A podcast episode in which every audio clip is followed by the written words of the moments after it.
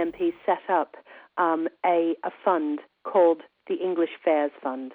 And um, this was to encourage people to set up their own St. George, St. George's Day celebrations and um, it's not a it's not a difficult leap to make, particularly because so many folk musicians, so many um, Morris dancing sides are uh, very much part of their local community. So it's not a great leap to make to think that somebody attaining funding from the um, the English Fairs Fund could put on a, uh, a St George's Day uh, festival or performance in your village, in your town.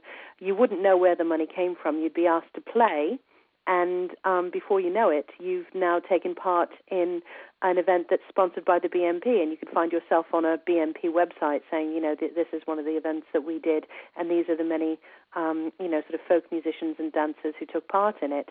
Um, this was a concern that we had when we realized that it was a possibility, and we thought that it was best to make people aware of it so that we could kind of, um, you know, sort of stop it before it actually happened. Mm -hmm.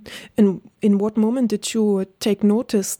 Um, well, what happened was um, after the uh, the elections uh, in the spring, where we uh, where we had two uh, new members of the European Parliament who were elected, who were uh, who were representatives of the BNP. I think that that was a real uh, wake-up call to a lot of us to realise that this wasn't just a marginalised party that no one took seriously. This was a party that now had European representation and potentially, Euro- well, obviously European funding now as well.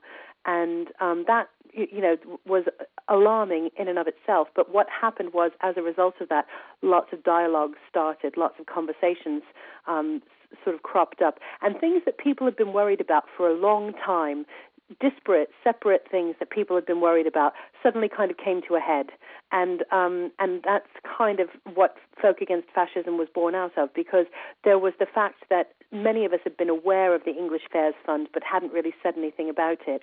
There was also the fact that we were aware that the BNP um, merchandising site, which is called Excalibur, was selling the music of um, of English folk musicians on compilation CDs, and we knew that this was happening. But because it was because they were doing it perfectly legally, it was impossible for it to get it stopped. And a lot of folk musicians, I think, realized it was happening but didn't want to publicize it because the last thing they wanted to do was increase the sales that were going to the BNP. But when we realized that there were that this was a bigger kind of sea change, we uh, I think a lot of those musicians decided that it was worthwhile to come out and, and talk about it and, and try and get it and at least um, morally get it stopped, even if they couldn't physically get it stopped. Um, and the other thing was that um, we found in one of the uh, the BNP's um, guides that they have that they were encouraging their members, their activists, to actually get involved in traditional um, activities because, um, as you probably know, here in, in England and in Britain, there are, there's a whole calendar of traditional activities that takes place um, throughout the year. So, for instance, uh, just yesterday or the day before, there was um, something called the Haxey Hood Game that takes place in uh, in Lincolnshire, near where I live, and there are various Morris meetings. There are Plough Monday um, celebrations. There are, you know, there are these seasonal celebrations that are part of the traditional calendar. And what the BNP was encouraging their members to do was to get involved in those things and infiltrate them and kind of subvert them for their own for their own interpretation of Englishness, which was obviously a very closed and and narrow interpretation of Englishness, as opposed to a wider and more inclusive one. And that was something else that really concerned us. So it was lots of different little things happening that. Um, that, but the, the catalyst for starting Folk Against Fascism was definitely um, the, the European elections. Mm. And who were the people who have um, supported or who have founded Folk Against Fascism? Well, um, I'm the uh, the artistic director of Sidmouth Folk Week, which is, um, well, I think, England's uh, longest running folk festival. Um, it's been going for over 50 years. Um, and uh, so it was myself, there's uh, Tom Rose, who uh, is, is behind Reveal and Navigator Records, which is a label that represents a lot of folk artists in uh, in on the UK folk scene. Um, there's uh, Kit Bailey, who is involved with uh, with folk on various levels. Her her husband is the musician Martin Simpson, but she's also involved in. Um, she's one of the people who produces the um, the BBC Folk Awards uh, for Radio Two, and uh, there's also um, Vic Cutting, who um, has done a lot of work with bands like Chumbawamba in the past, um, and who's also um, married to uh, a folk musician. And it, with the four of us, basically because we live quite close to each other, kind of became the, the core group that's that's um, sort of moving folk against fascism forward. But within starting, you know, within a, a couple of days of starting the um, the, the Facebook group, we had um, you know a thousand members, and we I think we're up to about six or seven thousand members now. So this is something, and I, we, you know, the, the, the membership requests that we get come from not just um, the UK, we get them from across the world, which is very exciting because it means we're tapping into something that that people right around the world can understand and can buy into. In which way do you take action, or in which way can you support the musicians? Well, what we've tried to do, first of all, is um, is be an active voice and and make a lot more people aware of these various things that are going on. Um, so we've uh, taken the opportunity for you know for, for getting editorial into uh, into newspapers and into uh, magazines and onto uh, you know onto the broadcast media as well as, as we're doing right now.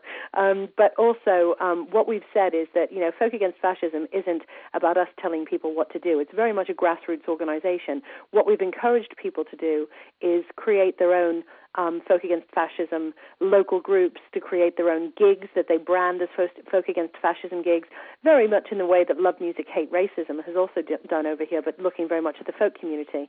Um, and what we do is we provide people with, um, you know, we can pr- provide leaflets, we provide uh, publicity for the events that they're going to be uh, that they're going to be staging themselves. Uh, they can, you know, put stuff up on our, or they can send stuff into us that we can put up onto our website that helps to publicize what they're doing. And generally just highlighting the issues. I mean, I think that that's what we see as our role is letting people know what's going on and empowering them. I think one of one of the things for me is that you know folk is a really broad church. I think a lot of us assume that folk has a very left wing um, sort of fan base, but that's not necessarily true. I think particularly when you get down to the grassroots of folk and you look at things like um, activities like Morris dancing. You know, these are very much things that are based in people's communities, and you can't, you don't know what their kind of political affiliations are. And I think that the important thing, the interesting thing about Folk Against Fascism is what we've tried to do is give people the courage to have that voice and to have these dialogues within their own communities. Mm-hmm. Because it's no, there's no, it's no use those of us that are on the kind of left wing of the political spectrum just having these conversations with ourselves because we all already agree. Um, these conversations have to be had with people who are, either haven't made up their minds yet about the BNP or who haven't maybe thought very um, deeply about you know these issues like um, you know what it means to be English and to have those to have those dialogues with them and um, and perhaps get them thinking a little bit more deeply about these issues. And that's one of the things I think that we see as our role as well. Hmm. Joanne, can you tell me what or if there have been reactions of the British National Party? Well, it's interesting um, because you know they're, they're, they're a very insidious group, the BNP. Um, they're, they're, um, they have there are lots of different sort of message boards and websites and that are devoted to far right politics in the UK. And yeah, I mean they've they've noticed and then and they're not happy about it. And they've said you know they they um, you know one of the responses was because when we were on the BBC when we launched Folk Against Fascism at Sidmouth Folk Week in uh, in 2009 we were on uh, on BBC Radio on, B- on Radio Four. And uh, the BBC when, whenever they they um, whenever they publicise anything by one political um, point of view, they obviously have to go to the opposite um, party and they have to find out what they have to say about it. And when they went to the BNP and asked them, you know, what will, what, what do you have to say about this, this, about these, the fact that these artists, for example, don't want you selling their music, and the BNP's response was, the more they tell us not to do it, the more we will do it. You know, we don't care what they think. We're, you know, we have our own objectives, and that's all that matters. Do you have any concerts which are taking part from Folk Against Fascism in, in the next months or weeks? Well, not in the, not in the next month, um, though obviously affiliate members are having you know bits and pieces all the time. They're doing their own sort of gigs and and handing out our merchandise leaflets or they're handing out our information leaflets. But as far as what we're doing as a group, or you know, as an entity, the thing that we're planning is something called um, Folk Against Fascism Week, which we're taking from St George's Day, which is the 23rd of April, right through to the 2nd of May. So it encompasses two weekends and the whole week in between. And what we're asking is for um, bands in England, in Britain, to um, to hold their own Folk Against Fascism gigs.